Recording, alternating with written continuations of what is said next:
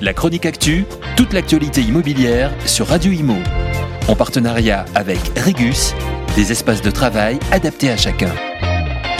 Après un premier semestre pour le moins agité sur le front géopolitique mondial, ainsi qu'au niveau de la politique nationale, où en est-on sur l'immobilier résidentiel? La deuxième édition du baromètre immobilier Guy Hockey analyse l'ensemble des biens résidentiels anciens et permet de détecter plusieurs tendances.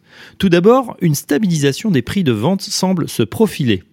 En effet, si le second trimestre 2022 affiche une augmentation de plus 6,8% par rapport à la même période en 2021, cette hausse se tasse par rapport au premier trimestre 2022 avec un tout petit plus 1,7%. La capitale résiste, plus 5,5%, ou encore la Méditerranée, Nice avec plus 11%, Perpignan plus 7%, Marseille plus 7%. Il bénéficie encore des faveurs des acheteurs, mais un retournement du marché pointe à l'horizon. Par exemple, les villes moyennes sont déjà au ralenti après deux années ultra dynamiques. Limoges, Clermont-Ferrand, Dijon, Grenoble, Caen et d'autres affichent des valeurs au mètre carré en retrait par rapport au trimestre précédent. Enfin, le budget moyen d'achat, tout type de biens confondus, connaît encore une croissance de plus 3,6% par rapport au premier trimestre 2022. Il s'établit à 343 000 euros.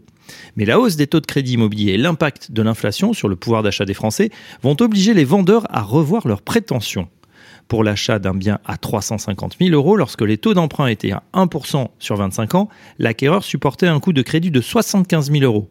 Demain, avec des taux de à 2%, le coût passera à 125 000 euros. C'est deux tiers d'augmentation et cela représentera alors un tiers du prix de vente. Et on le sait, les refus de crédit sont de plus en plus nombreux, 16% de taux de refus au deuxième trimestre contre 4% fin 2021. Dans ce contexte, le montant d'apport personnel demandé par les banques a augmenté de plus 30% par rapport au début de l'année. Là où les dossiers étaient validés avec 47 000 euros d'apport en début d'année, le montant demandé s'élève désormais à 67 000 euros, c'est 20 000 euros supplémentaires. Pour Stéphane Fritz, président de Guy Immobilier, les signes avant-coureurs d'un changement de paradigme se profilent concrètement. Avec l'augmentation des taux de crédit, les acheteurs seuls ne pourront pas absorber tout le poids de cette hausse, prévient-il. Les vendeurs vont donc revoir leurs prétentions. La chronique actu, toute l'actualité immobilière sur Radio Imo. En partenariat avec Regus,